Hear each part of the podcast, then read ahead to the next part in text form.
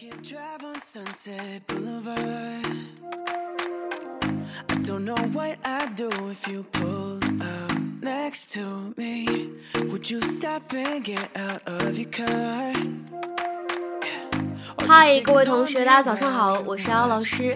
在今天节目当中呢，我们来学一个相对来说非常简短的表达，叫做 You did this on purpose.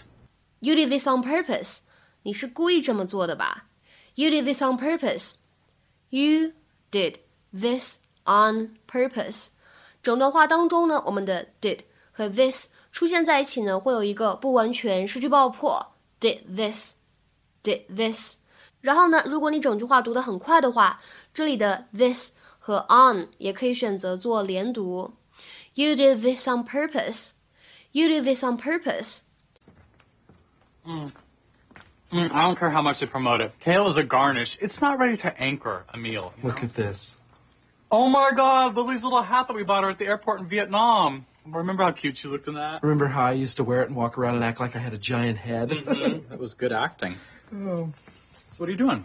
I'm putting together a little scrapbook of how Lily became ours. You know, her adoption certificate, some pictures of her from her village, all out in the open so she has nothing to be ashamed of. You leaving that on all day? You know, and I'm also going to write a little storybook, you know, something I can read her at bedtime. It's called Two Monkeys and a Panda. She's the panda because she's Asian. And we're monkeys because I can draw monkeys. Okay. Well, I think this is a great project, and I believe you are going to finish it. Oh my God. What? Lily's adoption certificate. Her name is Lily Tucker Pritchett. Right. not Tucker hyphen Pritchett like it's supposed to be. First name Lily, middle name Tucker, last name Pritchett. Oh, well, that can't be right. This is a legal document. She only has your last name. M- My name's just a middle name. Stay calm. Don't get upset. Nobody knows anyone's middle name. Quick, what's my middle name? Scott. Of course you know mine. We're a couple. Okay, look, th- th- this is obviously a mistake. But you're the one who filled out this paperwork. You don't make mistakes like this. You correct mistakes like this. You did this on purpose.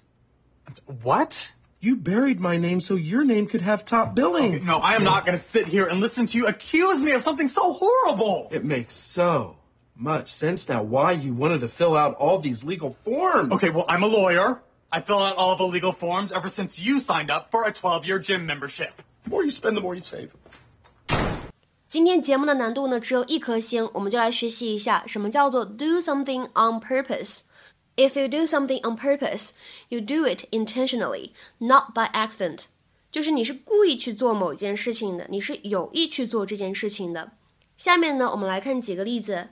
第一个，I didn't do it on purpose. It was an accident.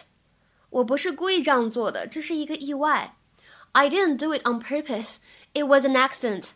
再比如说第二个例子，I bet you he left his report card here on purpose so we could compliment him on his grade。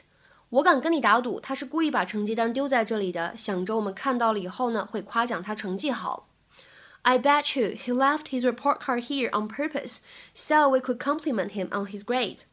再比如说最后一个例子，Jealously, Jimmy destroyed Billy's sand castle on purpose。Jimmy 出于嫉妒，故意摧毁了 Billy 的沙堡。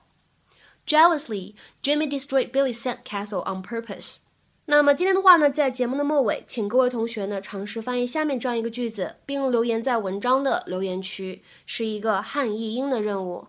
你是故意在他面前这么说的吧？你是故意在他面前这么说的吧？这样一个句子应该如何来翻译呢？期待各位同学的踊跃发言。我们今天节目呢就先讲到这里，拜拜。Right down the street? Only 15 minutes, only 15 minutes away from me. How am I supposed to sleep when you live right down the street? Only 15 minutes, only 15